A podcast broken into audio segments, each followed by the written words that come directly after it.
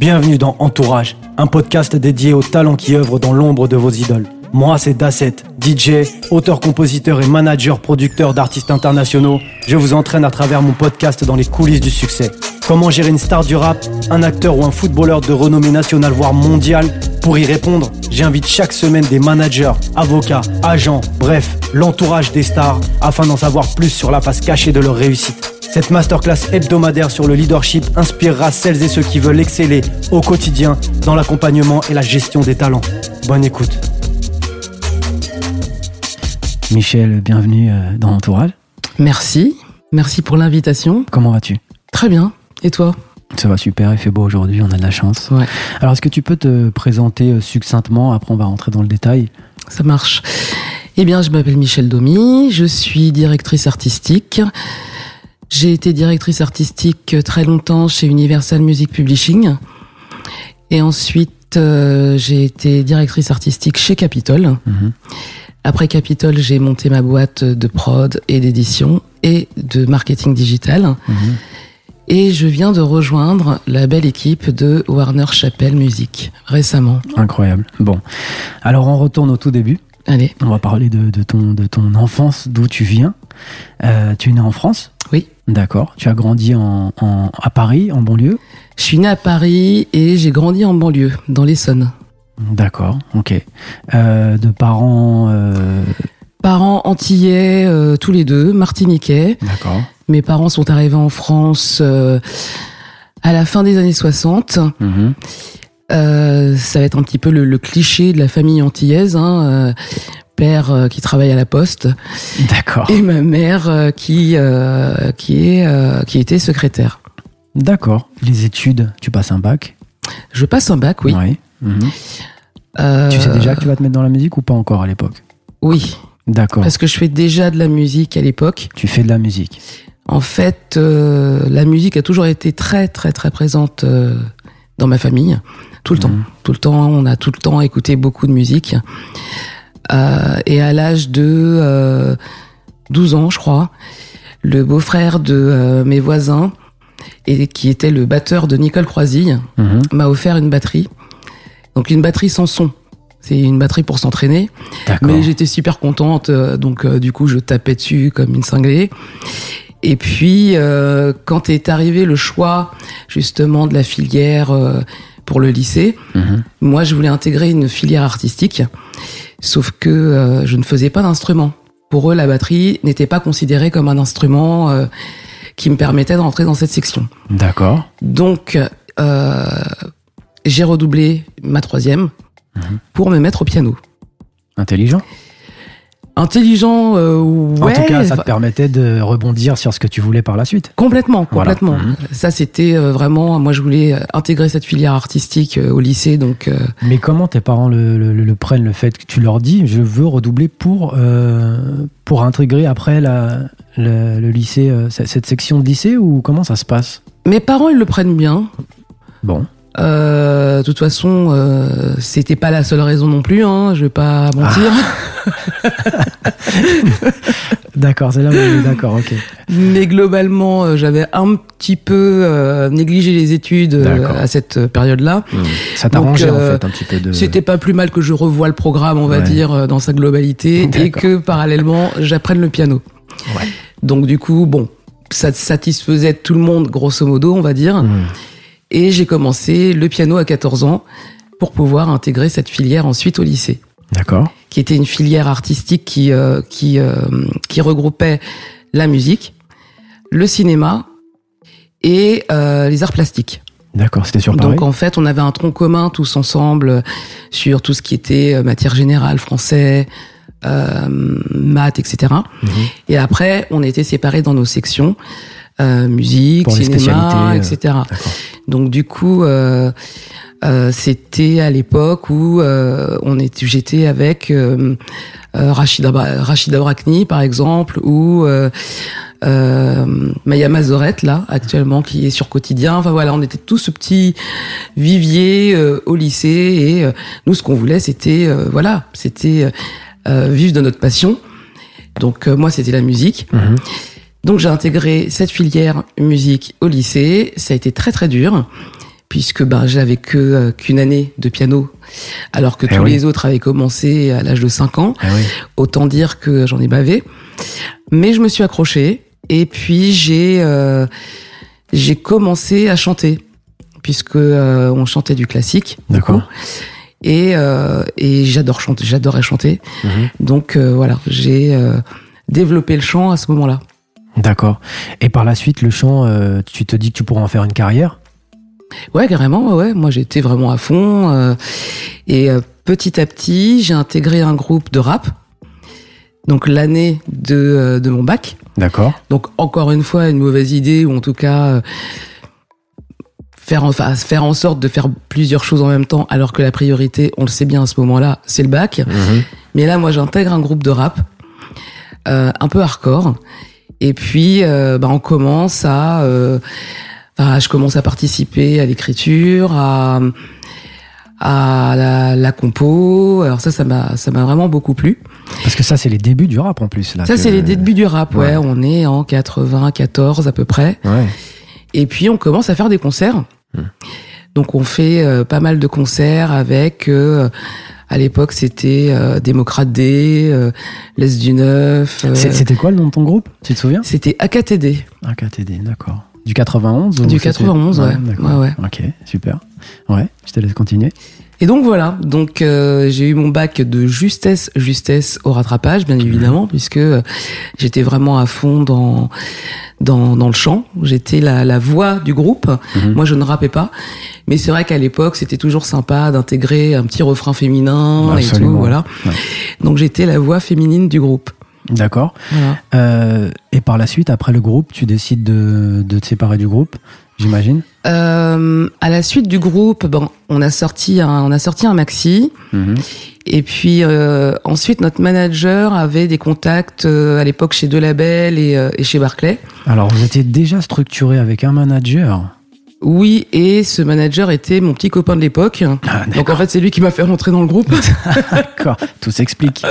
Ton entourage t'a aidé à... D'accord. Mais c'était ouais ouais non, c'était vraiment un manager impliqué et tout. euh, et c'est là que euh, que je découvre euh, vraiment le le le, le décor, les coulisses de bah, de la fabrication d'un maxi, parce qu'à l'époque c'était quand même galère. Euh, la création d'une pochette, etc. Donc, euh, je rentre dans ce sillage hyper intéressant, mais à travers euh, à travers ce groupe. Mhm. Et à un moment donné, je suis contactée via le manager pour faire partie d'une compile féminine à l'époque euh, qui s'appelait Labels, qui est sortie chez Barclay, euh, qui était une compile de, de rappeuses et de chanteuses féminines françaises. D'accord. Donc euh, j'ai j'ai fait mon titre et tout, enregistré à Black Door euh, à l'époque, euh, voilà comme euh, comme beaucoup. Euh, et puis en fait, euh, on me dit écoute, euh, finalement tu vas pas faire partie de la compile, mais on te propose un contrat d'artiste.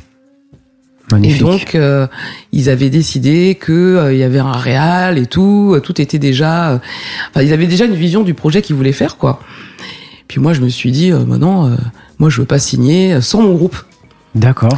Donc euh, du coup j'ai refusé ce, ce contrat d'artiste. Mhm. Et puis j'ai continué avec mon groupe. Et puis après, bon, c'est on va dire séparé euh, de manière très amicale. Hein. D'ailleurs, on est toujours en contact aujourd'hui. Euh, bon, excepté avec avec euh, le, Le le manager. leader. euh, non, le manager même. On est encore. euh, D'accord. on est encore amis, Ah, tu vois. d'accord. Non, je suis très fidèle en, en amitié. Euh, non, non, mais avec le, le Le leader, leader. du groupe, ouais, Mhm. euh, qui malheureusement euh, euh, n'est plus là. D'accord. Voilà. Euh, mais du coup, euh, voilà, on s'est séparés amicalement. Et puis euh, moi, je suis passée à autre chose. J'ai continué à chanter, mais par contre dans des groupes de gospel. D'accord. Donc je chantais dans les groupes de gospel. Et ensuite, euh, et parallèlement à ça, donc je, je faisais toujours mes études, hein, parce qu'évidemment mes parents m'avaient dit, ok c'est bien beau tout ça, tout, tout ton truc là, mais euh, assure-toi quand même un petit bagage, etc. Donc une condition. on avait un deal entre nous. Hmm. Il fallait que j'aille euh, au moins jusqu'à la licence. euh, D'accord. voilà. Donc ce que j'ai fait. Euh, mais du coup, parallèlement à mon groupe de gospel, euh, j'étais choriste en télé. D'accord. Donc je chantais derrière euh, les To Be Free, Ophélie Winter, euh. Gilbert Bécaud, etc. Ouais. Voilà. D'accord. Et petit à petit, euh, j'ai commencé à m'ennuyer, en fait, à me dire euh, bon bah c'est super, c'est cool, mais il me manque quelque chose quoi. Qui, qui s'occupait de ta carrière à ce moment-là? Ah un- mais personne s'occupait de ma carrière. Ah, c'est toi qui gérais ton truc. On peut même pas parler de carrière Ouais. euh, puisque est c'est un début de carrière. Tu commences à tourner sur les plateaux, tu commences à. Non, parce que je suis toujours en groupe. Ouais. En fait, euh, Toujours avec ton groupe de gospel, tout ça. toujours avec euh, alors ouais, toujours avec euh, mon groupe de gospel. Donc euh, même quand je fais les chœurs euh, et même si le le groupe est euh, par exemple pris euh, en partie, il y a toujours le noyau dur du groupe de gospel. Je suis jamais seul. D'accord. Ce que ce que j'aime fondamentalement, c'est vraiment l'esprit de groupe et euh, l'esprit d'équipe. Je. D'accord. suis pas du genre à jouer seul quoi. D'accord. Et, euh, et donc voilà, je me suis dit bon, euh, j'aimerais bien passer à autre chose. euh, euh, mes études, j'allais les terminer. euh, je travaillais en même temps que mes études Mhm. et en même temps, je chantais donc euh, sur les plateaux ou dans les mariages ou même on faisait des concerts. On avait fait un CD et tout. Enfin bon, voilà quoi. Donc c'était vraiment une passion. Ah oui, oui, oui, c'était vraiment, c'était vraiment une passion. ouais. ouais. ouais. Et du coup, euh, je j'en parle avec mon meilleur ami, donc le, le leader de ce de ce groupe de rap, et je lui dis écoute, moi, ce que j'aimerais, c'est euh, bosser pour d'autres artistes. Voilà. Il me dit mais t'as pas envie de faire carrière? Je suis non non, moi franchement, euh, c'est une passion la musique quoi. Mais je vivais ça comme un loisir, D'accord. pas du tout pour me mettre au euh, au devant de la scène. Ah d'accord, c'était pas une. D'accord, Non non, c'était Ouais. vraiment. euh, C'était pas pour en faire carrière. Non, non, euh, non, ouais. c'était pas pour en faire carrière. J'ai, j'étais passionnée et puis, puis voilà quoi. Mais là, pour le coup, il me manquait véritablement quelque chose d'excitant. Et, euh, et je lui en parle et euh, je dis j'aimerais bien travailler dans une maison de disques et tout.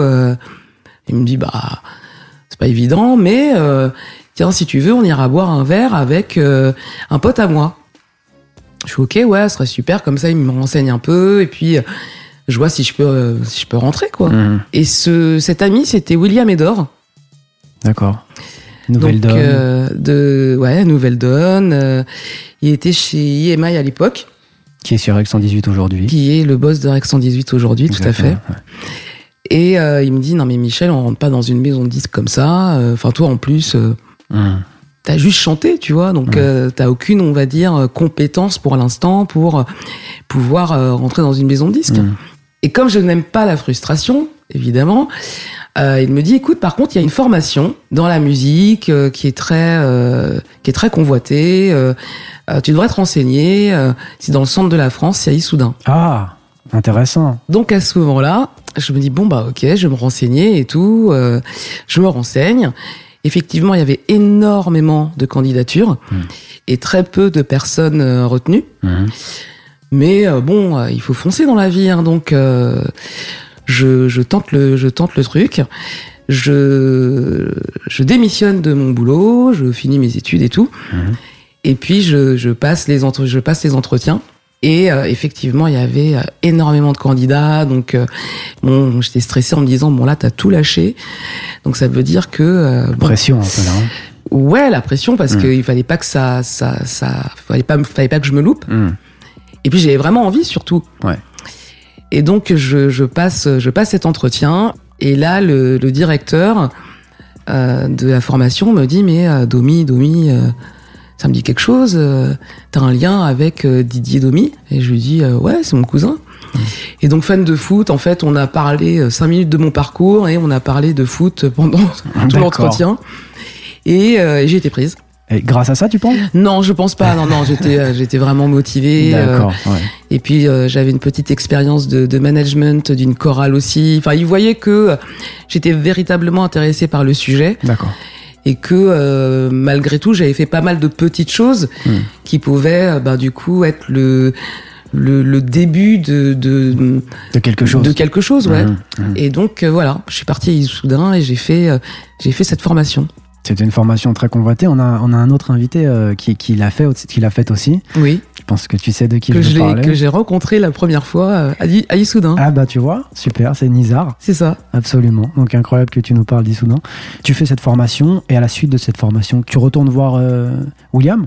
Euh, non, je retourne pas voir William. À la suite de cette formation, euh, ce qu'on me conseillait, c'est de faire mon stage, parce qu'on doit faire un stage, Mhm. dans un label indépendant. D'accord. En me, en me disant, mais les labels indés, c'est mieux, Michel, euh, t'apprendras plus de choses. euh, en major, tu vas faire les cafés, les photocopies, Ouais, le cliché, euh, le ouais. cliché, Ouais, voilà. ouais. mais non pas que je sois tête brûlée, mais je suis instinctive. Mm. Et je suis toujours mon instinct. Mm.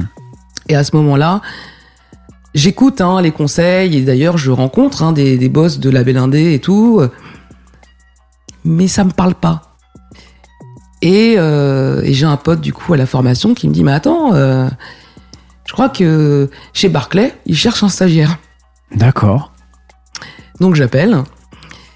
Et euh, effectivement, ils cherchaient un stagiaire.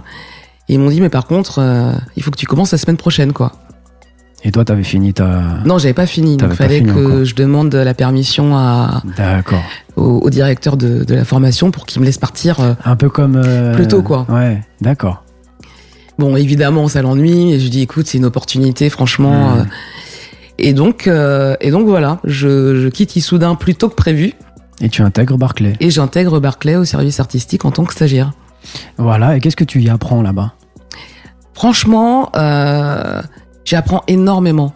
Et même encore aujourd'hui, ça fait partie des plus belles années de ma carrière. Pourquoi? Parce que euh, déjà, je, je côtoie plusieurs genres musicaux que j'écoute pas. Ouais. Euh, par exemple, euh, bon, il y avait trois directeurs artistiques euh, et tous les trois ils faisaient pas du tout la même chose. Hmm. Donc là, je découvre euh, euh, Philippe Catherine, que j'écoutais pas à l'époque. D'accord. Je découvre Noir Désir. Mhm. Je découvre Alain Bachung.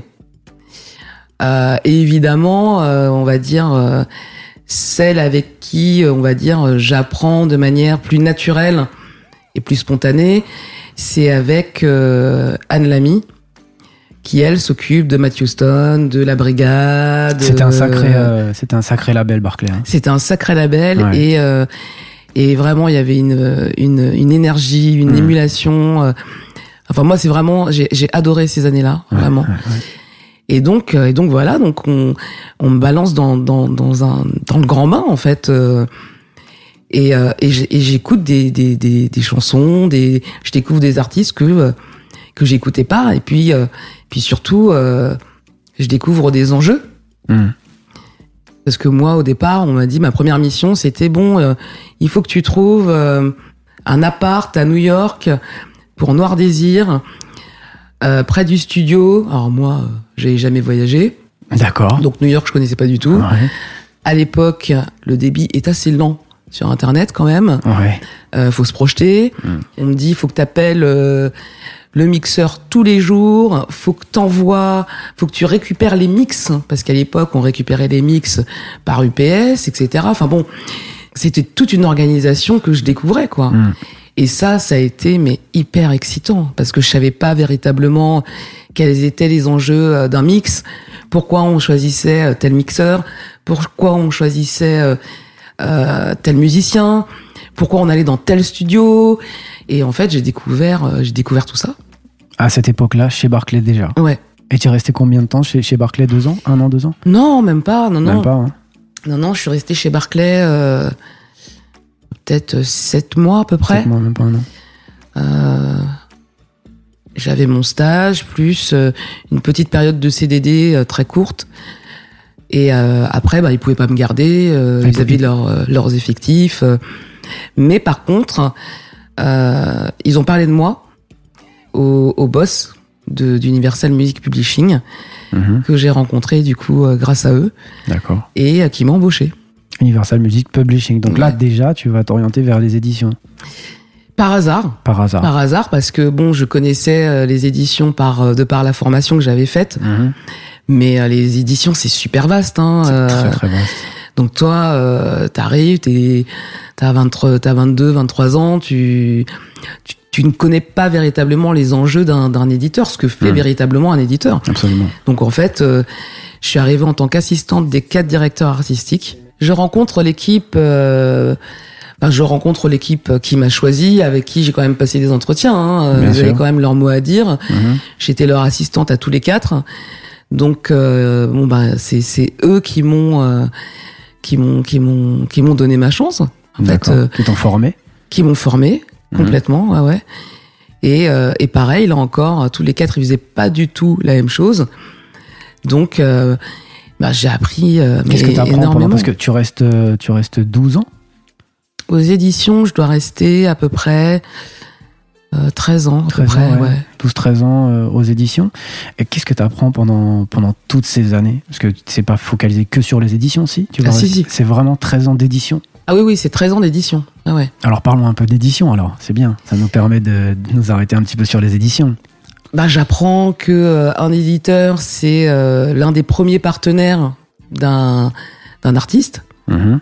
À quoi sert un éditeur? On va, on va le, le répéter au cas où, mais à quoi sert un éditeur euh, euh, selon toi? Il sert vaste, à plein de choses. Ouais. C'est très vaste, mais il sert à plein de base. choses. Avant tout, la base, euh, bah, c'est de travailler euh, en étroite collaboration avec les auteurs-compositeurs, Mhm. euh, qui peuvent également être inter- interprètes de leurs propres œuvres. Mhm. Euh, et c'est d'exploiter, euh, d'exploiter ces œuvres, Mhm. de protéger ces œuvres et euh, et de développer euh, développer euh, les carrières si effectivement le- les auteurs compositeurs sont aussi interprètes de leurs œuvres mais pas seulement c'est aussi euh, euh, entraîner des rencontres Mhm. entraîner des collaborations et, euh, et faire en sorte que euh, les œuvres soient euh, diffusées, exploitées euh, au maximum. Ça c'est en théorie. Ça, c'est en théorie, mais pas que. Hein. Parce que, bon, après, c'est un, un petit peu un, un problème qui, qui semble récurrent et qui, qui tourne beaucoup. En tout cas, c'est une rumeur qui court dans l'industrie que beaucoup d'éditeurs négligent beaucoup le côté, justement, euh, promotion des morceaux, qui profitent de leur back catalogue un maximum, qui, qui, qui se repose beaucoup là-dessus. Qu'est-ce que tu penses de ce, de ce, de ce discours, en fait, de se dire. euh, L'éditeur aujourd'hui, il, est payé à faire pas grand chose. Euh, il prend euh, sa part, en gros, euh, de, qui est de 50% en tout cas euh, niveau SACEM. Et, euh, et derrière, il n'y a pas le, le- le travail qui est fait réellement d'aller travailler chaque morceau individuellement. Alors, je trouve que ce cliché est injuste, D'accord vraiment. Mhm. Euh, véritablement, parce que il faudrait faire un, un vie ma vie, en fait, d'une journée d'un éditeur D'accord. qui est décomposé de euh, mais d'énormément de choses. Mhm. Alors, il y a des choses effectivement artistiques, mais il y a énormément de euh, démarches administratives à faire. Mhm. Euh, moi, par exemple, dans ma journée, je peux autant euh, courir après je ne sais pas combien d'auteurs-compositeurs pour déposer une œuvre, Mhm. parce que c'est pas forcément facile et que euh, euh, il faut véritablement leur courir après pour avoir les infos. Mhm. Euh, je peux aussi euh, réfléchir à la façon dont on va pouvoir exploiter justement un, un catalogue qui, euh, alors pas qui est vieillissant, mais en tout cas, on va dire que certaines œuvres aujourd'hui sont peut-être moins au goût du jour. Il faut trouver des idées de les remettre au goût du jour et de les exploiter, euh, ou sous forme de, euh, ça peut être sous forme de sample, ça peut être sous forme de, de cover par exemple. Quand un artiste est en préparation d'un album, on peut lui proposer de reprendre telle chanson pour fa- refaire vivre justement cette œuvre. Absolument. On défend leurs intérêts aussi, euh, les, les intérêts des auteurs-compositeurs. Là, par exemple, je défends les intérêts euh, d'un auteur qui n'a pas été crédité. Euh, tout ça, déjà, ça prend du temps. Mhm. On développe aussi, bah, du coup, euh, avec pertinence, on va dire, le, le, le projet musical d'un auteur-compositeur ou sous, pour lui, lui faire rencontrer des gens ou pour lui faire faire des maquettes justement pour démarcher les labels, euh, pour faire en sorte que son projet existe. Enfin, notre métier, il est extrêmement euh, complet, il est vaste et euh, et je trouve ça, un- moi personnellement, alors j'entends, hein, euh, je suis toujours ouverte euh, Mhm. au, au, au débat, aux critiques. euh, Bien sûr. c'est c'est enrichissant de débattre de toute façon, mais moi je trouve que c'est un petit peu injuste. D'accord. Alors toi, tu dis ça de ta position parce que tu es quelqu'un d'engagé, tu es quelqu'un de passionné, Ouais. donc tu es quelqu'un qui va aller chercher et qui va faire le maximum pour, Ouais. pour le morceau, pour l'artiste. Malheureusement, c'est pas le cas de, de tout le monde dans l'industrie. Et du coup, ça laisse la place à un nouveau concept qui s'appelle le song management. Je sais pas si tu en as entendu parler. Mhm. Euh, en ce moment, tout le monde est en train de racheter les catalogues, Mhm. notamment. Euh, Il y a une grosse, euh, une grosse société en Angleterre qui s'appelle Hypnosis Fund, Ouais. menée par Merck, euh, Mercuriadis. Et, euh, et son concept, c'est de dire le publishing, c'est un vieux concept. Aujourd'hui, le publishing, ça n'existe plus en fait tel que tel qu'on l'a connu. Et nous, ce qu'on propose, enfin Hypnosis, ce que, ce que propose Hypnosis, c'est de dire euh, on rachète des catalogues et euh, on gère chaque morceau comme un artiste en fait. C'est-à-dire que chaque morceau qu'on va acheter, alors euh, eux, ils vont racheter des, des très très gros catalogues Beyoncé, euh, euh, Shakira et compagnie, donc de très gros catalogues, de très gros hits, euh, et euh, vraiment faire vivre l'intégralité de, le- de leur catalogue. Ils faisaient une comparaison avec bah, chez Warner. Warner, c'est un des plus gros éditeurs, si ce n'est le plus gros éditeur au monde, Mhm. avec plus d'un million de morceaux euh, au catalogue. En comparaison, ils, co- ils comparaient avec, euh, avec leur catalogue à Hypnosis. Ils disaient, nous, on a à peu près 40-50 000. Et ils, ils ramenaient ça au nombre d'employés. Et ils disaient que euh, chez, chez Warner, par exemple, on va avoir euh, plus de 20 000 morceaux euh, par personne en gestion. euh, contre euh, 10 fois moins euh, chez, euh, chez Hypnosis. Et, euh, et du coup, ils ont, ils ont cette, cette, cette notion de dire euh, chaque morceau, on le fait, euh, on en prend soin comme d'un artiste en fait. Donc on manage le morceau de A à Z et on fait exactement ce que tu viens de dire en fait. Mais c'est une notion qui est en train de se perdre, on a l'impression, chez les éditeurs euh, classiques entre guillemets, ce qui donne l'opportunité d'ouvrir euh, euh, le champ à, à des, à des, des sociétés comme Hypnosis qui rachètent. Aujourd'hui, on sait que les éditions, c'est un peu la dernière manne.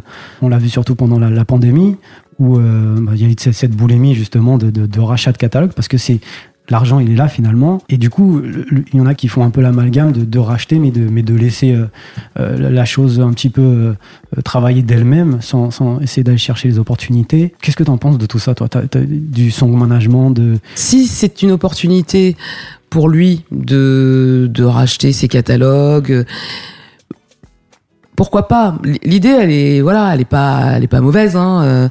Maintenant, de là à dire que c'est euh, c'est le fait de de manager des chansons et de faire en sorte qu'il y ait une exploitation certaine, euh, etc. Bon, moi j'attends de voir personnellement. Et puis, comme tu le dis, il rachète des tubes. Mhm. Donc, à voir si ce sera forcément plus simple. Mhm. On travaille pas seulement que des tubes. En tant qu'éditeur, on n'a pas que des tubes. Bien sûr, absolument. Mais justement, la, la magie de, euh, du travail de l'éditeur, euh, et c'est véritablement un travail, c'est de, de prendre une chanson Mhm. et de faire en sorte de l'exploiter en lui donnant euh, en lui donnant une autre vie en plus dans une dans une nouvelle époque Mhm. Quand tu vois certaines euh, certaines chansons de, de publicité par exemple qui sont euh, issues du du patrimoine de la chanson française qui remontent dans un top iTunes qui aujourd'hui ne veut plus rien dire hein, mais sûr. qui remonte à la première place et ben euh, c'est beau quoi Ouais. c'est beau maintenant euh, c'est c'est une bataille En tant qu'éditeur, on, on- on se bat véritablement pour trouver mais le plus d'exploitation possible et de réorchestration et d'idées euh, pour faire en sorte de, de donner vie aux, aux œuvres. Alors effectivement, tu vas avoir le sentiment que j'en parle avec euh, avec fougue et, euh, et engagement et passion, mais parce que c'est ça, parce que Mm. c'est vrai. Franchement, en tout cas, euh, euh, je vois que moi, c'est comme ça que je fais. Mhm. Euh, et effectivement, chez euh, chez Warner, euh, c'est aussi comme ça. Et euh, il y a une véritable politique et, euh, et un engagement international. Il y a un véritable croisement entre toutes les équipes artistiques pour faire en sorte que non seulement nos œuvres elles voyagent, mais de se creuser la tête ensemble avec une politique de groupe pour faire en sorte que les œuvres elles vivent Mhm. et que euh, effectivement les, les, les ayants droit, les auteurs-compositeurs, ils soient satisfaits euh, de faire confiance. Mhm. Mais les opportunités, ben, il faut les saisir, quoi. Il y en a, il y a des moments où il y en a pas, il y, a, il y a des moments où il y en a moins, il y a des moments où il y en a peu, et puis il y a, il y a l'opportunité véritablement où il faut pousser, et puis ça marche. Ouais. Au niveau technologique, ça se passe euh, comment chez Warner et, Ça suit Parce que, encore une fois, il y a des technologies qui ont été développées, euh, comme notamment l'intelligence artificielle, qui permet de matcher des briefs de pubs, de films, etc., etc., qui sont envoyés par les studios, euh, les différents studios de production, et, euh, et le catalogue. Est-ce que vous utilisez ce genre de technologie euh, chez, chez, chez, Warner ou c'est que de l'humain, c'est que de la recherche En fait, ça permet, par exemple, de soulever s'il y a une mode, une trend sur, sur TikTok qui commence à prendre. D'utiliser de, de, cette, cette trend sur, sur un morceau et de le faire, de le rendre viral parce qu'on a réussi à, à attraper le, euh, la tendance à temps et, à le faire exploser et donc à euh, faire profiter l'artiste et le morceau euh, au maximum de, cette traction il y, a la il y a eu la création de, beaucoup d'outils chez, chez Warner. Mmh. et en fait, c'est un mélange des deux. C'est un mélange d'humain et. important. Et bah, c'est important, oui, dans notre métier, surtout en artistique, ouais. Bien sûr.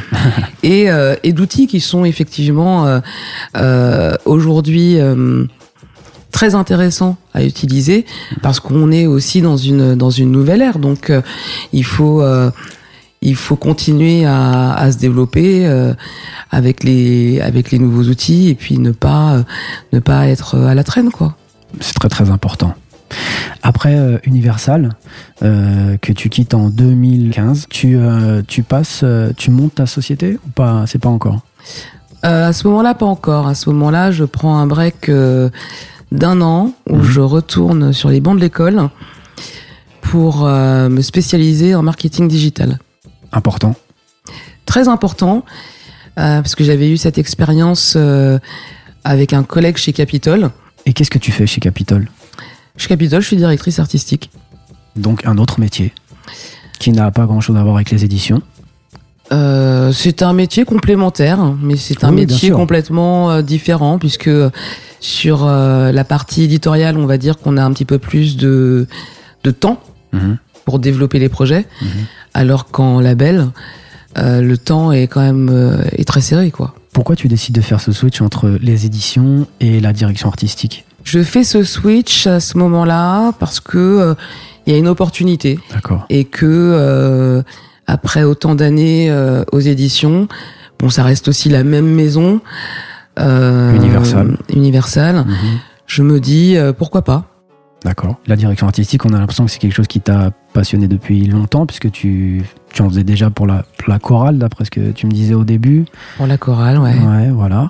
Comment tu te développes en, en, direction artistique Comment tu C'est quelque chose qui est inné chez toi Tu rentres chez, chez Capitol, euh, on te donne directement une place de, de direction artistique et comment ça se passe? Comment tu fais tes premiers pas? Comment tu développes tes premiers artistes, tes, tes premières signatures, etc. Alors je récupère un roster. D'accord. Je récupère un roster. Euh, J'arrive chez Capitol en connaissant le le patron, de, le nouveau patron de Capitol, qui est un ancien collègue. Qui s'appelle Des éditions. D'accord. Il s'appelle Julien Crezard. D'accord. Euh, donc on se connaît bien. Mhm. Et, euh, et à mon arrivée, ben, je, je récupère euh, euh un roster existant et, euh, et puis peut-être certains artistes. Euh, je pense que mon arrivée est, euh, euh, permet, tu vois, de rééquilibrer un petit peu les rosters en fonction des, des directeurs artistiques. D'accord. On peut dire il y avait qui sur sur ton sur ton roster qui tu avais en, en termes d'artistes Sur mon roster, j'avais Indila, Axel Tony, Léa Castel. Mhm. Voilà, à peu près. D'accord. Je me rappelle plus trop, je t'avoue. Ouais, ça fait un moment maintenant. Ça fait un petit moment. Ouais. Et tu as signé des artistes euh, chez Capitol ou tu t'es concentré sur le roster existant? Est-ce que tu te souviens d'avoir signé des artistes à l'époque? Oui, j'ai signé des artistes. D'accord. Pas beaucoup. Mhm. Euh, parce que je ne suis pas resté longtemps chez Capitol. D'accord. Premièrement. Et deuxièmement, parce que j'étais assez engagé sur les, les projets que j'avais déjà et que je suis quelqu'un d'assez concentré en fait. J'aime pas trop me disperser en général. Et c'était aussi un nouveau métier et euh, euh, c'est pas du tout les mêmes enjeux. Il faut faire ses preuves vite mhm. en label. Donc euh, j'ai pas beaucoup signé et effectivement je suis pas resté longtemps. Tu es resté deux ans à peu près Ouais. Ouais.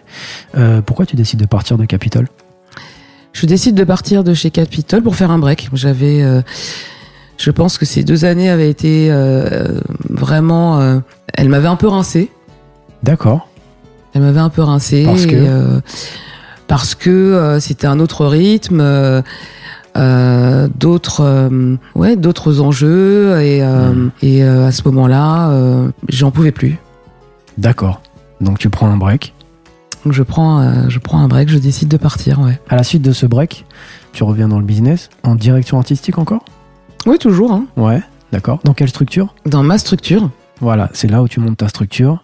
Direction artistique. Euh, talent Scout, c'est ça? Tu fais du, de la recherche de talent, entre autres, J'ai fait beaucoup de choses en fait euh, pendant cette période. dans ta structure? J'ai autant fait euh, du management que de l'édition, que de la production exécutive, que euh, l'élaboration de euh, euh, stratégies marketing digital. Euh, c'est vrai qu'il faut savoir que quand on est indépendant, euh, on a plusieurs casquettes Oui. Et du coup, euh, bah on a plusieurs euh, plusieurs métiers, plusieurs tâches. euh, On est un peu au four et au moulin. On est vraiment partout. Donc euh, donc ouais, j'avais euh, j'avais euh, j'avais toutes ces casquettes là pendant euh, pendant à peu près quatre ans. Et tu travailles toute seule pendant ces 4 ans? Oui, je travaille toute seule pendant ces quatre ans. T'as pas d'équipe et tu travailles pas en freelance. Tu travailles en freelance pour les labels, pour les.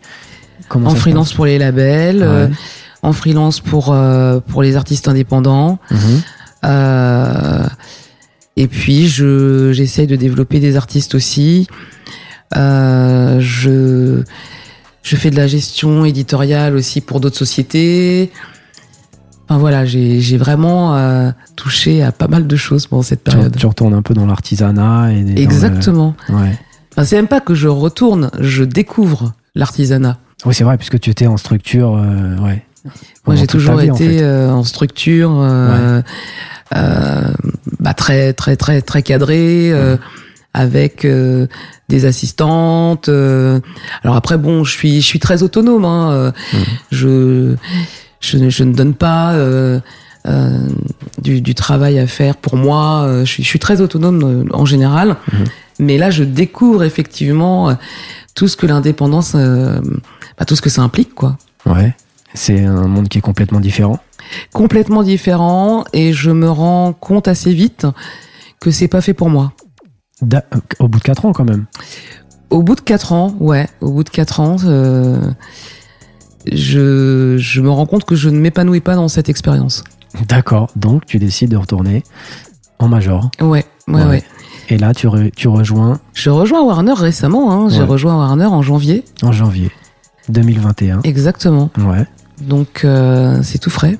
Et comment tu, euh, tu trouves l'opportunité euh, Warner, on vient de chercher, on te, on te propose l'opportunité ou c'est toi qui, qui, qui a fait la démarche d'aller chercher le poste?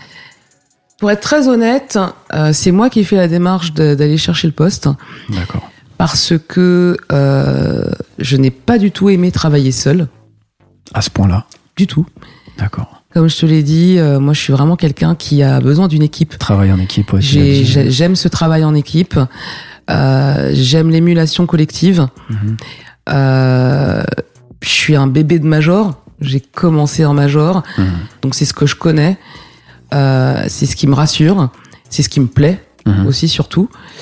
Et puis, euh, je ne voulais pas euh, continuer à, à passer à côté de, de ma fille, puisque euh, j'élève ma fille seule. Et que en étant euh, indépendant, Ouais. on travaille tout le temps, tout le temps, tout le temps, tout le temps. Alors déjà Ouais. que je suis vraiment quelqu'un qui travaille beaucoup, Mhm. euh, mais là, ça devenait euh, trop. Ouais. Et euh, j'ai fait l'erreur une fois de passer à côté de ses plus belles années. Et là, j'allais commettre la même erreur. Et c'est les deux raisons pour lesquelles c'est j'ai décidé de, de repartir. euh, En major. Ouais. Euh, pourquoi Warner Alors que tu avais passé la majorité de, de ta carrière chez Universal, pourquoi tu as décidé d'aller chez Warner? Parce que c'était l'opportunité qui se présentait simplement? C'était la seule raison? Pas seulement, pas seulement parce que euh, Warner est une maison que je regardais déjà depuis très longtemps et, et pendant toute ma carrière, hein, Mhm. on peut le dire. J'aimais beaucoup la façon dont dont il développait les artistes. Ils signaient très peu. Euh, et c'est vrai que la plupart du temps, quand je les avais en concurrence sur un deal, Mhm. C'était compliqué. c'était compliqué. Ouais, ils sont très très forts, Warner. Ils sont très très forts Ouais. et, euh, et, et moi c'est ce que j'admire, Ouais. c'est-à-dire euh, je t'admire quand j'ai peur quoi. Ouais. Et effectivement Warner j'ai toujours eu peur quand ils se positionnaient sur un deal Mhm. Parce qu'ils sont parce qu'ils sont bons quoi. Ouais. Ils sont bons et euh, et le- leur philosophie elle est euh, elle est elle est elle est très forte et euh, et voilà c'est la raison pour laquelle Warner. Et leur philosophie, tu as bien fait le souligner, n'a n'a jamais vraiment changé parce qu'ils sont Non. toujours qualité contre quantité. Tout à fait. Euh, et c'est quelque chose de fort dans une major, euh, parce qu'on c'est un peu l'inverse de, de, de la réflexion de la major qui se dit on va en sortir le plus possible et, et, et essayer de, de capitaliser sur euh, le, le peu qui va, qui va réussir. Euh, Warner a, a- a la, la réflexion inverse en se disant on va signer beaucoup moins, mais des choses en lesquelles on croit. Oui. C'est la réflexion d'un d'un indépendant, ça. Oui, en quelque sorte, oui. Hmm. Oui, oui, en quelque sorte, il n'y a pas cette, euh, cette pression Hmm. Euh, d'aller effectivement euh, tout signer ou en tout cas se retrouver euh, avec les concurrents euh, au même temps, en même temps, au même moment, euh, sur les mêmes artistes. Euh, Il n'y a pas du tout cette, euh, cette philosophie. D'accord. Quand tu récupères le poste de, de senior, alors maintenant tu es senior. En fait, euh, je suis directrice, ouais, je suis directrice artistique senior. Ouais. Bon, le, le, le côté senior, c'est juste lié à l'expérience. Hein. Ouais. Euh, c'est tout, mais on est tous au même, euh, au même niveau. D'accord, donc c'est pas toi qui supervise un peu l'équipe, t'es Non. juste, euh, voilà, c'est juste au niveau du titre. Quelles sont les attentes de Warner par rapport à ton arrivée? Est-ce que tu as mis euh, quelque chose, euh, un roster encore une fois, euh, sous la main Et quel est ce roster? On peut parler de ton roster un petit peu? Euh, oui, on peut parler de mon roster un petit peu. Ouais. Euh, alors oui, évidemment, il y a des attentes. Hein. On est quatre, donc on a on a quatre expertises différentes, même si on se complète beaucoup et Mhm. qu'on travaille beaucoup ensemble. Mhm. Et ça, encore une fois, c'est ce qui me plaît dans le travail d'équipe. Bien sûr. Mon roster, il est plutôt pop, pop urbain et, et chanson. Euh, et ça peut aller de euh, soprano à euh, Gaël Faye ou euh, Clément Lib, qui est un compositeur, producteur, arrangeur qui notamment a, a travaillé avec avec Kid Wise, mais aussi Big Flo et Oli. Mhm. voilà, j'ai j'ai peu de big de beatmakers dans mon roster D'accord. puisqu'il y a un, il y a un directrice, un directeur artistique urbain. Dédié à ça. Mhm. Donc euh, j'ai peu de j'ai peu de j'ai peu d'urbain dans mon dans mon roster.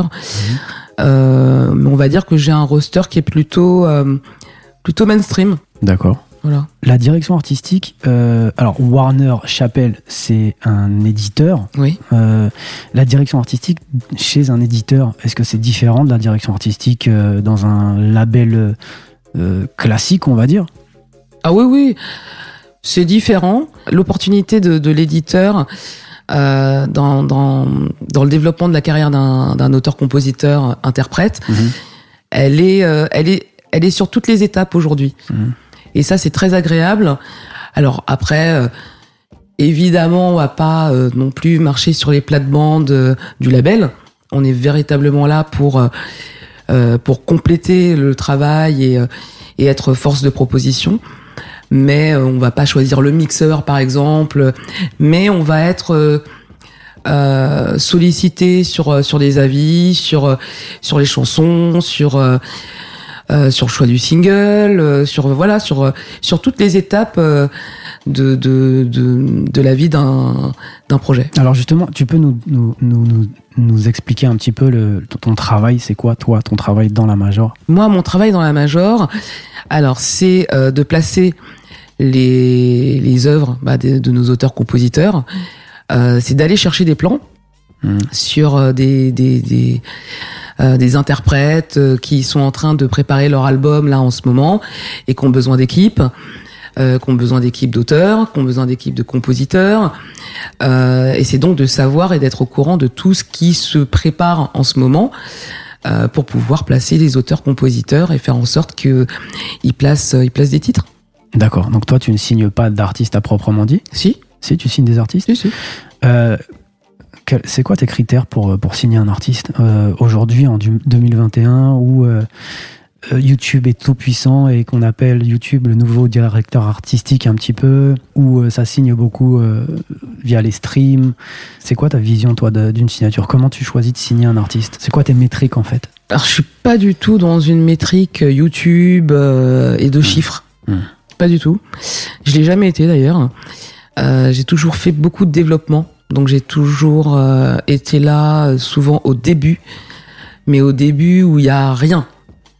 Alors, avant, c'était beaucoup plus facile. Oui. Aujourd'hui, un petit peu moins quand même, parce que c'est vrai qu'on est dans une euh, dans une ère différente où euh, on a quand même besoin d'un d'un minimum d'environnement pour euh, le- pour signer un artiste. C'est-à-dire? Bah, c'est-à-dire euh, euh, voir un petit peu ce qu'il a fait avant quand même, euh, voir quelle est la, la progression qui- qu'il a eu entre le moment où il a commencé, le moment où on le rencontre et là où il veut aller. Mhm.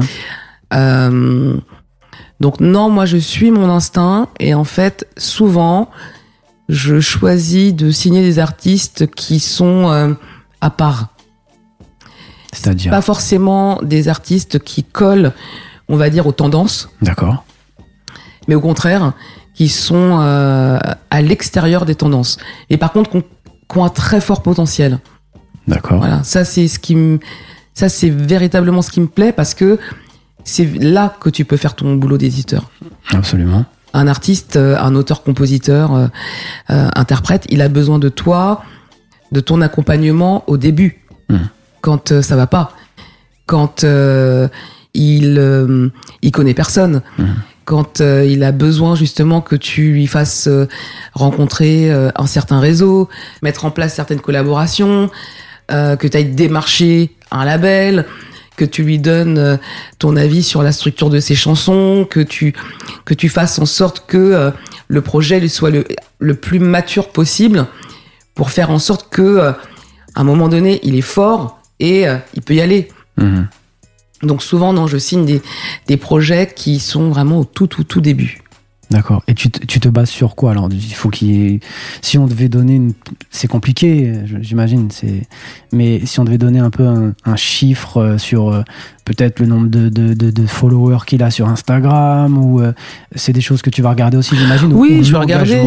y a, euh, l'engouement? Oui, oui, bien sûr. Je vais regarder, euh, je vais regarder les réseaux sociaux. Je vais écouter tout ce qui a pu sortir avant, s'il y a eu des, des choses commercialisées. Je vais, euh, je vais rencontrer avant tout euh, cette personne, cet artiste. Mhm. Euh, je vais regarder son entourage. D'accord. Parce que. je vais découvrir son entourage parce que c'est important. Parce que. Parce que l'entourage d'un d'un artiste, bah, il peut être aussi bon, ou en tout cas il peut il peut être porteur, comme il peut être destructeur. D'accord. Donc, euh, en tout cas, ça fait partie des euh, des choses importantes.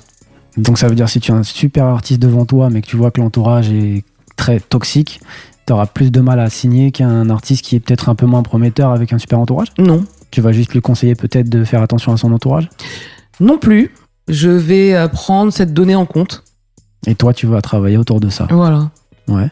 Non, non, moi, mon, mon objectif, c'est pas de d'arriver, de mettre un, de balancer euh, une boule dans le truc et de défaire. euh, non, non. Hmm. Je fais avec ce qu'il y a bah, pour le rendre meilleur, quoi. C'est tout. Si tu avais un conseil à donner là, parce qu'on a beaucoup de, de jeunes artistes qui, qui nous écoutent, si tu avais un conseil à donner aux jeunes artistes, euh, justement pour, euh, pour venir sous tes radars en fait, pour se faire euh, repérer, parce que c'est un peu, on va parler de l'indépendance après, mais c'est au niveau statut.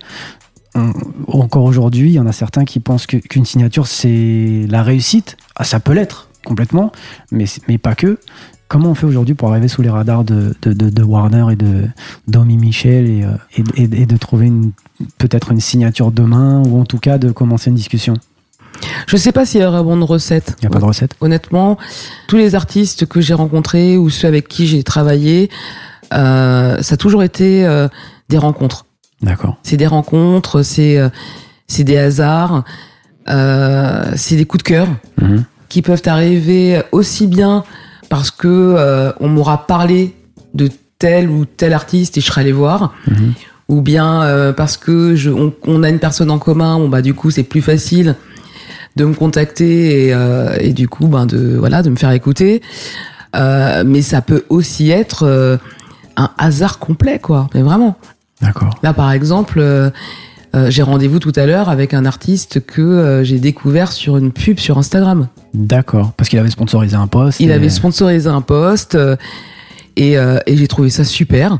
D'accord. Et je suis allé écouter. Euh, et je lui ai envoyé un message sur Instagram et on a discuté euh, et il s'avère que c'est quelqu'un euh, euh, qui a un, autre, un entourage qui me connaît et que je connais incroyable et, euh, et, du coup ben voilà je je vais le rencontrer euh, en personne euh, tout à l'heure et puis je vais écouter ses chansons donc tu fais encore du scouting toi-même?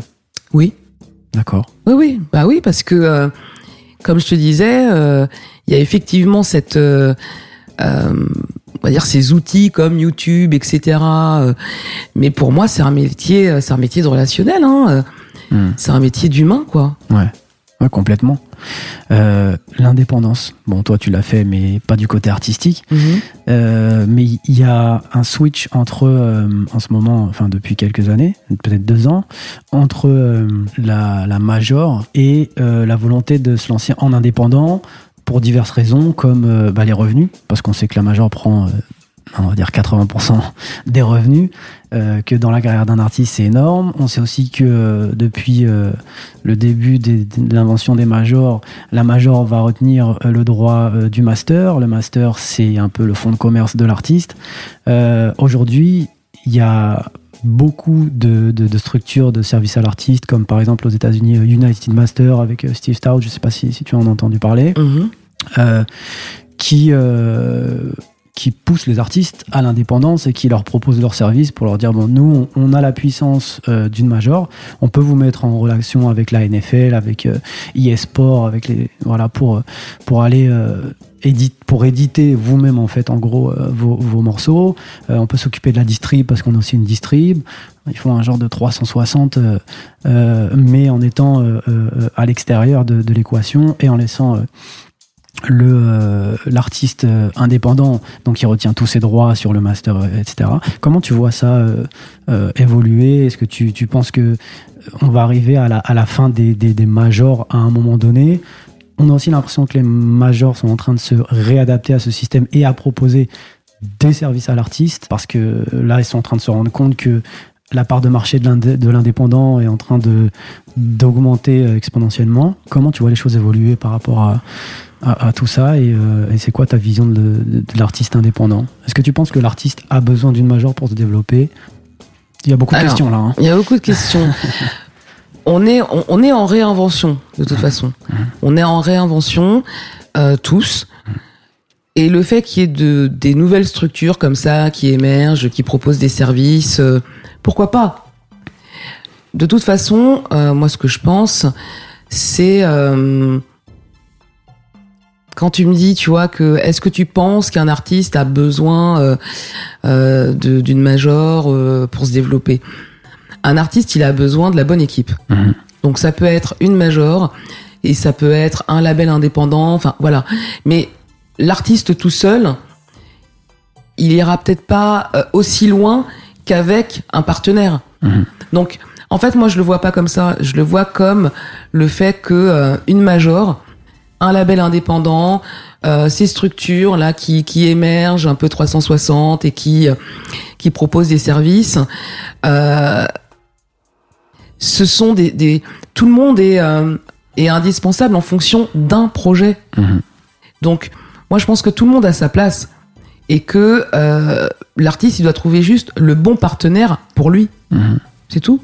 Euh, on va changer complètement de, de, sujet parce que je pense qu'on a fait un petit peu le tour par rapport à l'industrie, à moins que tu aies des choses à rajouter par rapport à, à tout ce côté-là. Non, non, je te laisse me guider. Hein. Il y a cette, cette, espèce de débat en ce moment, euh, notamment, euh, on voit beaucoup en ce moment euh, Pauline Duhart qui en parle beaucoup. La femme noire dans l'industrie, c'est compliqué. La femme dans l'industrie, mais en, encore plus la femme noire, c'est un, un débat qui, qui est un peu un peu différent aux États-Unis où il y a beaucoup plus de femmes noires à des positions euh, importantes. Euh, est-ce que toi, ça a été difficile pour toi de te placer ou est-ce que ça a été toujours naturel? Est-ce que tu as senti euh, à un moment donné, durant ta carrière, des animosités, des choses comme ça, ou ça a toujours été plutôt smooth, comme ils disent les Américains, plutôt, plutôt lisse, quoi? Non, moi, j'ai pas trop senti ça.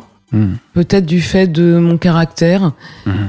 J'ai un caractère assez fort, assez, assez masculin. D'accord. Euh, donc peut-être que ça m'a aidé. Euh, et puis pour le coup, euh, non, les gens étaient peut-être étonnés effectivement de voir une femme noire. parce que bon bah je m'appelle Michel et quand tu m'as au téléphone, tu te doutes pas que que je suis une femme noire. Donc mhm. ça a surpris, on va dire, les interlocuteurs la première fois. D'accord. D'autant plus que je suis sur un créneau qui est quand même euh, qui n'est pas urbain. Absolument. Je suis euh, véritablement sur un créneau qui est euh, qui est plus chanson et, et mainstream. Donc quelque part, j'amène un peu de un peu de curiosité. Mm-hmm. Mais je t'avoue que je me suis plutôt, en tout cas moi j'ai senti que je m'étais plutôt bien intégré. D'accord. Alors oui, il y a toujours des petites, euh, on va dire des petites exceptions, hein, euh, mais qui m'ont pas euh, marqué plus que ça. Parce que c'est vrai que c'est aussi un, débat, les noirs dans l'urbain, mais pas dans la variété, pas dans la pop, etc. Aux États-Unis, par contre, ça c'est un peu plus flagrant, effectivement. la plupart des, des, noirs sont dans l'urbain et on les, on les catégorise urbains et, là-bas c'est vraiment une discussion de savoir comment on sort de ce carcan urbain et comment on peut euh, se diversifier parce qu'on peut être noir et aimer la country euh, aimer la pop euh, enfin enfin il n'y a pas la couleur et, la musique ça n'a aucune corrélation en, définitive tout à fait je pense que c'est pour ça que j'ai véritablement choisi de m'orienter naturellement vers la chanson vers l'aspect beaucoup plus mainstream même si ça me enfin ça me caractérise déjà dans un premier temps mais ayant ce bagage urbain mm-hmm. Je trouvais ça trop facile et je n'aime pas les cases. Je n'aime pas qu'on mette des gens dans les cases parce que moi-même je le fais pas. Mhm. Et, euh, et je voulais pas qu'on me que je voulais pas qu'on me mette dans une case euh, femme noire urbain. Ouais. Non, ça c'est trop facile. Euh, je, je, voulais véritablement, pour moi c'est un challenge en fait, d'accord, d'être une femme noire dans euh, un créneau où, euh, où effectivement on n'est pas nombreux. Euh, je vais y revenir sur, sur, sur l'industrie. La, la, crise, alors toi, tu as fait fort, tu as trouvé une place importante en plus, en plein milieu d'une crise, là où ça n'embauche pas, où ça débauche. comment toi, tu as vécu cette, cette crise finalement et comment chez Warner on, on, vit cette crise? Comment, ça, comment vous gérez cette crise? Alors, Comment Warner a géré cette crise? Je peux pas véritablement te le dire parce que j'y étais pas encore. Mhm. Mais par contre, euh, aujourd'hui, puisqu'on est quand même toujours un peu dans la crise, euh, euh, je vois tout ce qui est mis en place pour faire en sorte que déjà chacun se sente bien, mhm. parce que c'est pas forcément évident. on se voit pas tous les jours, on va pas tous les jours au bureau, etc. mais tu vois, ça m'a quand même permis de créer des liens avec euh, avec une équipe que je viens de découvrir. Donc ça, c'est c'est plutôt pas mal et c'était pas gagné. Mhm. Euh, de toute façon, euh, nos auteurs-compositeurs, ils ont besoin de nous. Donc, euh, il faut trouver des solutions. Et puis, comme je te le disais, il faut tout, euh, faut tout réinventer. Et puis, il faut se réadapter en attendant, entre guillemets, que il y a un mieux. Ouais. Donc, non, au quotidien, euh, on fait la même chose, en vrai. Et moi, la façon dont je l'ai vécu, euh, pas très bien, pour le coup, parce que euh, bah, il y a eu un isolement alors que je travaillais déjà seul. D'accord. Donc ça, ça m'a, ça m'a vraiment angoissé. Hmm. et c'est vraiment là que j'ai développé cette, cette réflexion de me dire bon bah c'est pas tombé par hasard. Je pense que tout le monde a un peu réfléchi dans son coin en se disant, euh, en fonction de ce que je vis, euh, voilà ce que je veux pour moi pour demain. Euh, moi, ce que je voulais pour moi pour pour demain, c'était de ne de ne de ne pas être isolé et de et de vivre mon, mon métier comme comme avant quoi, avec avec une équipe, avec des challenges, mhm. avec des défis. Parce mhm. que c'est ça que j'aime surtout. c'est vrai que quand on travaille pour soi, alors oui, évidemment, on a, on a des objectifs, mais j'avais pas ce, ces défis et, euh, et ces challenges. Et moi, je marche au, je marche au challenge. D'accord. Cette pandémie, en fait, elle a été, euh, elle a, bon, ça a été un coup dur pour euh, beaucoup. En tout cas, bon, le live, euh, c'est c'est encore autre chose. Mais euh, pour la découverte de talent, on a l'impression que ça a été un peu une explosion euh, parce qu'il y avait beaucoup plus de contenu d'un coup, parce que les gens n'avaient plus que ça à faire. Mm. Est-ce que, est-ce que du coup, toi, ça a été un peu plus difficile ou ça a été au contraire en- encore plus facile de, de finalement découvrir plus de talent en, en moins de temps et d'aller d'aller signer comme ça? Ce que j'ai aimé, c'est découvrir, découvrir des titres. euh, on peut pas forcément dire que j'ai découvert des artistes pendant ce, cette période-là. Euh, j'ai découvert des projets. Euh, et puis étant avec euh, ma fille, une ado qui écoute énormément de musique, bah là pour le coup, j'ai vu ce qu'elle écoutait, comment elle l'écoutait. Donc en fait, j'ai plus analysé pendant cette période, on va dire, euh, comment les jeunes aujourd'hui consomment la musique, comment ils écoutent la musique. Euh, et puis on a fait beaucoup de euh, de ping-pong euh, parce que bon, bah, elle a découvert des titres, mais c'était des samples, par exemple. Elle a quel âge ta fille sans Elle va avoir 14 ans. D'accord, donc elle est en plein dans le. Ouais. Donc elle est en, elle est en plein dedans Ouais. et, euh, et souvent je lui dis oh mais euh, c'est un peu pompé sur machin elle me fait mais non pas du tout et en fait du coup ça, ça me permet de lui faire écouter on va dire des vieux trucs quoi. Ou, euh, ou des, des, des enfin, le patrimoine de pour moi euh, patrimoine de la musique quoi Ouais. quand elle me parle de, de Booba ce que j'aime faire c'est qu'elle écoute euh, le sample de Renault De Renault. voilà, c'est ouais. c'est Ouais. des jeux comme ça qu'on fait et qu'on a fait d'ailleurs pendant le confinement. Mais en tout cas, pour revenir sur ta question, j'ai senti moi de mon côté une angoisse du côté des artistes de ne pas se faire oublier, de devoir à tout prix exister. Mm. Et euh, et ça, ça m'a en fait ça m'a ça m'a stressé. D'accord. Moi, ça m'a stressé. Parce que tu avais l'impression que l'artiste se sentait euh, redevable en fait de devoir sortir, sortir, sortir du Oui. contenu continuellement pour pas C'est ça. tomber à- dans le, dans le d'oubli quoi. C'est ça, exactement. Et, et, et ça m'a, euh, ça m'a fait de la peine et parce que euh, parce que c'est dur d'être artiste déjà Ouais. et que euh, il faut savoir montrer ses faiblesses. Mhm.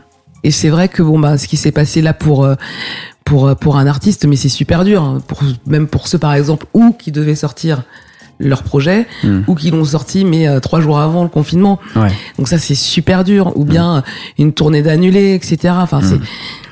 Mais pour le coup, il faut accepter des fois. Ouais. Il faut savoir accepter. Et euh, et- et il y a rien de plus beau chez un artiste que ses faiblesses. Absolument. Est-ce que tu penses que ça a eu aussi un impact sur la qualité du coup des sorties, la qualité de la musique qui, qui est sortie pendant cette, cette période? Parce que quand il y a une boulémie, du coup, on, on a tendance à être moins re- regardant sur la qualité de ce qu'on sort. Que- comment t'as ressenti la chose? Probablement. Ouais. À un moment donné, il y a peut-être eu un petit peu moins d'exigence. Ouais. Oui. Un petit relâchement? Petit relâchement, oui, mais qui s'excuse. Mhm. Parce qu'à un moment donné, on a besoin de, on a besoin de sortir les choses, on a besoin de s'exprimer. Mhm. euh, Et puis c'est pas une période peut-être facile pour prendre du recul. Ouais. C'est quoi la suite pour, euh, pour toi? Alors, tu viens d'arriver seulement chez, chez Warner, donc j'imagine que tu vas. Tu comptes pas en repartir euh, maintenant. Écoute, a priori c'est pas prévu. Bon? Euh, comment, euh, comment vous envisagez, comment vous vous préparez pour la reprise? Parce que ça va, ça devrait, ça devrait bientôt, bientôt, tout devrait rouvrir. Ça commence à être le cas dans, dans certains pays. Comment on prépare la reprise euh, chez, chez Warner? Rien de spécial. C'est. On prépare pas la reprise on parce qu'en fait, a on, pas de. on prépare la reprise euh, éventuellement, euh, oui, en, en travaillant étroitement avec les labels. euh, si effectivement une tournée doit avoir, va véritablement avoir lieu, Mm. pour savoir si on sort euh, une réédition ou quoi, pour que ça s'enchaîne bien, ce genre de choses. Mhm. Mais sinon, pour nous, il n'y a pas de reprise. On est dedans euh, à fond, quoi. On s'arrête pas. Ouais, franchement, euh, pour moi, c'est comme s'il n'y avait pas de, il y avait pas de pandémie presque, hein, en dehors du fait euh, de l'absence des concerts Mhm. et de l'absence de, de, de découvrir des artistes sur scène. Euh, on travaille euh, comme d'habitude. Donc toi, tu vas encore découvrir des artistes. Ça, c'est fort. hein. Il n'y a, plus beaucoup de monde qui va découvrir des artistes sur scène. Avant, ça se faisait énormément, le scouting. Maintenant, ça se fait beaucoup, comme on a parlé tout à l'heure, sur YouTube, Ah, si. sur Internet. Euh, mais dans le live, ça se fait beaucoup moins qu'avant. Ben, je sais pas, j'ai pas l'impression. Beaucoup moins. Ah bon? Ouais. Écoute, moi, euh, pour moi, c'est important de voir un artiste sur scène. Encore une euh, fois, je pense que tu es, un, t'es un peu euh, à part et tu es quelqu'un de passionné. Si on avait plus de monde comme toi, je pense, dans les majors, ce serait une autre industrie. Mais, euh, mais ça, se fait, ça se fait moins quand même. Ça se fait moins qu'avant. Avant, c'était. euh, Enfin, il y a énormément de. de bah, des Amy Winehouse à l'époque qui avaient été découvertes euh, comme ça. Mais aujourd'hui, ça se fait quand même beaucoup moins. Ça, ça se passe beaucoup sur Internet. Ah non, moi, c'est pas possible. hein. Ouais. Ça peut pas se passer que sur Internet. Ouais. J'ai besoin de voir la réaction du public. J'ai besoin de voir comment l'artiste joue sur scène. Euh, quel échange il a avec le public, euh, euh, c'est quoi ça, cette liste, pourquoi dans cet ordre-là, Mm. qu'est-ce qu'il raconte, pourquoi les gens s'attachent à lui. Ah non non, moi j'ai vraiment besoin de j'ai besoin de vivre avec les chansons, j'ai besoin de j'ai besoin moi-même d'être euh, d'être surprise, tu vois. En fait, euh, c'est pas qu'un métier où on se dit euh, il y a tant de followers, euh, ça se passe comme ça, euh, l'envi- l'environnement c'est ça. Non non, moi aussi j'ai besoin de de prendre une claque.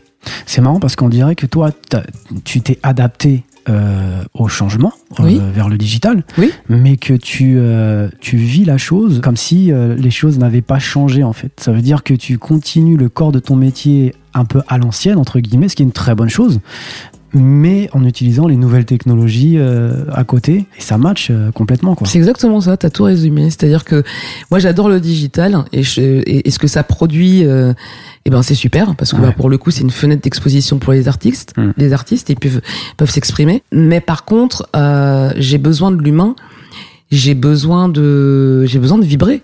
Mhm. Il y a que comme ça que euh, bah, que que je, je saurais répondre euh, aux besoins des artistes. Moi, mon travail, c'est euh, une passion, c'est vrai, mais c'est euh, une mission avant tout. Mm. Il faut que je sois là pour. euh, il faut que j'ai toutes les données, il faut que j'ai tous les paramètres, il faut que j'ai toutes les forces et toutes les faiblesses pour pouvoir me dire ok, il va falloir que on fasse ça, ça, ça, ça, ça, comme ci, comme ça. Voilà. Mais pour moi, c'est une mission. Mm. C'est important. Tu devrais faire une, une, une masterclass euh, sur la direction artistique, parce que la direction artistique, on a l'impression que c'est un, c'est, un, un coin de, de l'industrie qui se perd euh, bah, pour les différentes raisons qu'on a citées tout à l'heure, et qui et ça se ressent directement sur, euh, sur, sur la qualité de, de la musique qui peut sortir, euh, malheureusement. Et encore une fois, bon, c'est pas parce que tu es en face de moi et que je t'ai invité, etc. Mais sincèrement, si on avait plus de personnes comme toi, passionnées et qui utilisaient les mêmes process euh, dans la sélection et le développement d'artistes, je pense que ça ferait une grosse différence dans, dans l'intégralité de, de, de l'industrie, en fait. je leur jette pas la pierre non plus, tu vois. C'est euh, comme c'est un métier qui a changé. Ah oui, Moi, je suis très contente d'avoir connu euh, euh, des années florissantes, vraiment. absolument. Mais c'est un métier qui a changé. Et puis, c'est, enfin, moi, j'ai la chance aujourd'hui de, de pouvoir utiliser l'expérience de cette période-là euh, avec euh, avec les Les outils d'aujourd'hui. avec les outils d'aujourd'hui. Mm, Ce qui est pas peut-être le cas pour euh, euh, des jeunes directeurs artistiques, par exemple, tu vois. Mhm. Donc tout ça, c'est moi j'ai appris, euh, j'ai été bien entouré, on m'a bien appris, euh, j'ai eu des personnes qui m'ont fait confiance et qui me font encore confiance aujourd'hui. Mhm. Faut, faut, faut laisser le temps. Faut laisser le temps. C'est un métier qui est, c'est un métier qui est pas facile. Est-ce que tu formes des directeurs artistiques? Est-ce que tu aimerais former des directeurs artistiques? Parce que, en fait, tu as tellement de, de choses à donner, tu as tellement de- d'expérience dans les éditions, dans plein de choses. Tu as, fait de l'indépendant, tu as fait plein, plein de choses. Ça t'a jamais, ça t'est jamais venu. euh, Alors des directeurs artistiques, non. Mhm. Euh, mais j'adore transmettre. D'accord. Euh, et pour le coup, bah, je suis toujours là quand on m'appelle pour pour euh, des jeunes artistes, par exemple. Ok, Et ça, c'est ce que ça, c'est ce que je fais parce que j'aime bien. d'accord, Parce que pour moi, il faut euh, il faut donner ce qu'on a reçu d'accord. et que euh, une rencontre, Mhm. une punchline, une phrase Mhm. peut changer toute ta vie. Absolument. Et euh, et si je suis là à ce moment-là, ça me coûte pas grand-chose. Bah, ça me coûte un petit peu de temps et que j'ai toujours la même envie, et ben ça je le fais, ouais. Mais pour moi, je sais pas s'il faut véritablement former, si ça se forme. un directeur artistique, tu vois. Ça, c'est un autre débat. On a tous fait des études complètement différentes. Absolument. Et, euh, et rien ne nous destinait, euh, pour la majorité d'entre nous, à être directeur artistique. Absolument. Donc, je sais pas si ça se forme vraiment. Mais moi, j'apprends encore hein, de, Bien sûr. de mes collègues. Tu vois, on a euh, énormément d'écarts avec certains collègues. Et, euh, et, et, et j'apprends aussi de leur façon à, à eux de travailler, tu vois. Ouais. c'est, c'est un échange en fait, c'est un sûr. échange, mais c'est un métier où surtout faut aimer ce qu'on fait et faut s'intéresser aux autres, Mhm. c'est tout. Est-ce qu'il y a euh, d'autres sujets sur lesquels tu aurais aimé euh, échanger euh, aujourd'hui? Euh, peut-être, euh, peut-être le fait de, de de se laisser surprendre par euh, par ce métier. Mhm. Par exemple, j'ai un artiste que j'ai que j'ai rencontré euh, via une autre artiste avec qui je travaillais à l'époque, D'accord. qui m'a saoulé pendant des mois, des mois, des mois, des mois, des mois. Pour Pour que je rencontre un ami à elle, D'accord. euh, qui était au- auteur-compositeur. Et puis euh, pendant un moment, j'ai pas le temps et je lui dis j'ai pas le temps, j'ai pas le temps, j'ai pas le temps. Et puis un jour, je lui dis bon, ok, dis-lui de venir tel jour, telle heure, machin. Et il arrive euh, dans le bureau avec une guitare désaccordée, euh, un peu stressé. euh. et là, il chante euh, ses chansons à la guitare. Et ça a été un, ça a été un coup de cœur, D'accord. un vrai coup de cœur. C'était Ed Sheeran. Non, je plaisante. C'était le Ed Sheeran français. D'accord. Ah, tu vois, comme quoi. hein. On n'est pas loin. Et je, je lui ai proposé de le signer tout de suite. D'accord. Il avait rien du tout, hein, tu vois, il, il, il avait rien. Donc là, c'est pas une question de réseau, tu sais, c'est Ah, mais vraiment, pas du tout, pas du tout, Tu l'as vu là et t'as dit, bon, pas du tout. Et à l'époque, ce qu'on faisait, c'est qu'on faisait des, euh, des soirées où on présentait au label, en tant qu'éditeur, on va dire les nouvelles pépites, donc les auteurs, compositeurs, interprètes, pour que euh, ils puissent signer en label. Mhm. Et donc, euh, bah, je décide de le mettre sur la liste. Et en fait, mon patron me dit Ah, mais Michel, euh, il va chanter ce soir ton artiste là. Je fais Ouais, Mm. mais on l'a pas signé. Je fais Oh, mais c'est pas grave. Il fait Ah, bah non, non, non. Tu balances pas un mec sur scène qu'on n'a pas signé. Et donc, ça, c'est une anecdote que vraiment j'aime beaucoup raconter parce que non seulement c'est une belle rencontre, et, euh, et c'est là où je te disais que l'instinct, c'est important. C'est que j'ai débarqué dans les coulisses de l'Olympia avec un contrat d'édition en lui disant Bah écoute, je suis désolé, mais euh, si tu veux monter sur scène ce soir, il faut que tu signes. d'accord. Donc, malheureusement, il n'a pas pu voir un avocat. Euh, je lui ai expliqué les grandes lignes. Évidemment, c'était pas le contrat du siècle, hein, euh, voilà. Ouais. Mais c'était un contrat de débutant. Ouais. Et en fait, ce soir-là, il a fait l'unanimité et, et il a signé juste derrière. Il avait trois labels qui voulaient signer. Et aujourd'hui, c'est un euh, auteur, compositeur qui a écrit euh, les plus gros tubes de ces dix dernières années. On peut citer son nom, Il s'appelle Nazim. Nazim. Ouais. Ok. Et qu'est-ce qu'il a écrit comme chanson? Tu peux nous citer quelques-uns de ses hits? Il a écrit euh, Les yeux de la mama pour Kenji Girac. Il a écrit euh, pour euh, Claudio Capéo. Je sais plus trop les noms en tête, hein. mais ouais, beaucoup Kenji, Yannick Noah, Chimène Badi, euh, Claudio Capéo, Oshi. Euh, ah, il y en a énormément. Il y en a énormément. Euh, mais en tout cas, c'est voilà. Il a, il a, il a su développer une, sa carrière d'auteur-compositeur. Et, euh, et le fait d'avoir signé comme ça son contrat dans les coulisses de l'Olympia, Incroyable. pour moi, c'est magique. Pour moi, c'est incroyable. C'est bon. Après, je vais faire l'avocat du diable, mais c'est- pas un peu forcer la main de l'artiste en lui disant euh, soit tu signes, soit tu montes pas. euh, alors l'artiste, il est tout jeune, il sait pas trop, il sait. Faut faire ça. Ça peut se retourner contre ta major parce que du coup, il a pas eu le temps de voir un avocat, comme tu l'as dit. Enfin, il y a plein de. Ça sous-entend plein de choses, plein de. Ça sous-entend plein de choses, mais c'est un contrat qui a été euh, révisé après, après coup, D'accord. Pour euh, faire en sorte que voilà, il... Que ça match. euh, le- exactement. ouais. ouais. Bon. Donc là, comme je te disais, c'était un contrat de débutant. C'était Ouais. pas euh, C'était au cas où il n'y a pas trop d'engouement, au moins on a un même contrat pas. de- Ah non non non, ah non non non, absolument pas. Ça ne change rien en fait qu'il y ait de l'engouement ou pas. Ou pas Ça, c'est franchement euh, pour un éditeur, il faut le savoir. Alors Mm. pas seulement pour moi, mais pour un éditeur, ça va rien changer qu'il y ait de l'engouement ou pas. Alors Mm. effectivement, c'est mieux. Mais nous, en tant qu'éditeur, on, on va s'impliquer, on va s'engager pendant de nombreuses années avec quelqu'un. Mm. Donc on a euh, toutes ces années pour le développer, pour faire Mm. en sorte de, de de développer sa carrière. Donc si c'est maintenant, tant mieux. Si c'est dans un an, c'est dans un an Mhm. il aurait pu ne pas, euh, tu vois, plaire ou, euh, il- ou n'avoir aucune opportunité. C'est pas grave. Donc on fait encore du développement d'artistes sur plusieurs années en major. Oui. C'est incroyable. Je croyais que ça avait disparu, moi, complètement. Mais non. Bon, en tout cas, euh, c'est pas seulement le bruit qui court, mais on s'est dit haut et fort que aujourd'hui, en major, on fait plus de développement d'artistes parce que ça coûte cher, parce que c'est long, parce qu'on n'a pas les budgets, parce que pour diverses raisons. Tout a changé, effectivement. C'est vrai que c'est beaucoup moins facile. Mais est-ce que ça veut pour autant dire que quelqu'un qui a du talent en tant qu'auteur-compositeur, on va, on, on va le mettre sur le, sur le côté en lui disant, bah ouais, mais non, là. Ah non, euh, mais notre métier, c'est quoi? Notre métier, c'est de se battre. C'est- l'origine, c'est- non, moi, je suis d'accord C'est pas hein, l'artiste qui doit tout Ah, faire. On est d'accord. On est d'accord. Bah, c'est ce qu'on a l'impression aujourd'hui, justement, et c'est pour ça qu'on parlait tout à l'heure des, des chiffres, etc. Alors, l'artiste doit être beaucoup plus impliqué qu'avant, ça c'est vrai. D'accord. effectivement, il, il doit, il doit être beaucoup plus complet. Mm. Ça, c'est vrai. Mm. Mais il doit pas tout faire. Justement, personne n'arrive tout seul. Mhm. Donc lui, oui, il va se servir des réseaux sociaux parce qu'aujourd'hui il y en a. Oui, il va se servir de son téléphone parce qu'aujourd'hui il y a un téléphone. Mhm.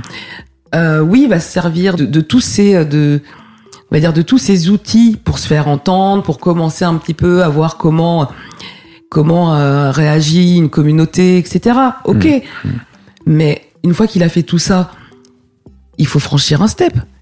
Il faut l'aider. Ah ouais, je suis d'accord. Et, euh, et c'est un métier d'aider. Absolument. Le métier d'éditeur, c'est un vrai métier. C'est pour moi, c'est c'est encore l'un des premiers partenaires d'un l'un des premiers partenaires d'un artiste Mhm. et euh, et celui qui va être au cœur de euh, de la création et de la réflexion. Mhm. Et je le fais encore tous les jours. Euh, je crois qu'on a fait à peu près le tour de la question, sauf si tu as encore d'autres sujets sur lesquels tu voulais échanger. Écoute, non, On est pas non, mal. à part non si toi t'as envie de développer d'autres choses. Je crois qu'on a fait plutôt, le- on est plutôt pas mal. Là, on a eu pas mal de réponses, pas mal d'anecdotes. C'était cool. Je vais te poser une dernière question. Qui t'aimerais entendre sur Entourage euh, en prochain invité Qui j'aimerais entendre? Échanger sur, sur son expérience, sur. euh, Bah, entourage, euh, on va dire, euh, ouais, mais le focus sur les gens de l'ombre et c'est ça que c'est ça que j'aime bien. Alors je dirais peut-être un tourneur, tu as des noms Angelo de Live Nation. D'accord. Ok, écoute, l'invitation est lancée pour Angelo alors. Ah bah écoute, Bon, est-ce que tu avais euh, quelque chose à rajouter? Peut-être des gens à qui euh, faire un coucou, peut-être ta fille euh. non, faire un coucou et surtout un merci à toutes les personnes bah, qui m'ont fait confiance, que ce soit autant mes mes anciens patrons que euh, mes anciens mes anciens artistes que euh, mon nouveau patron et les artistes avec lesquels euh, lesquels je travaille maintenant. Un merci pour pour leur pour leur confiance quoi. Et puis voilà. Bon, on va continuer à te suivre en tout cas. Plein de bonnes choses, on te souhaite. Bah merci. Bah, moi aussi je vais continuer à écouter. Ah bah, on espère. Euh, les auditeurs, on se retrouve la semaine prochaine avec euh, un autre invité. Et puis, euh, on se tient d'ici là. Ciao. Nous voilà arrivés à la fin de cet épisode. Si vous y avez trouvé quelques pépites, merci de le partager à tous ceux qui, comme vous, cherchent à exceller. Et bien sûr, pensez à vous abonner et à mettre 5 étoiles. C'est votre contribution qui va aider ce podcast à continuer de vous apporter, toujours et encore, les plus grands architectes qui œuvrent depuis la face cachée du succès. Moi, c'est Dasset et je vous retrouve la semaine prochaine pour encore plus de conseils avisés et d'inspiration. Portez-vous bien.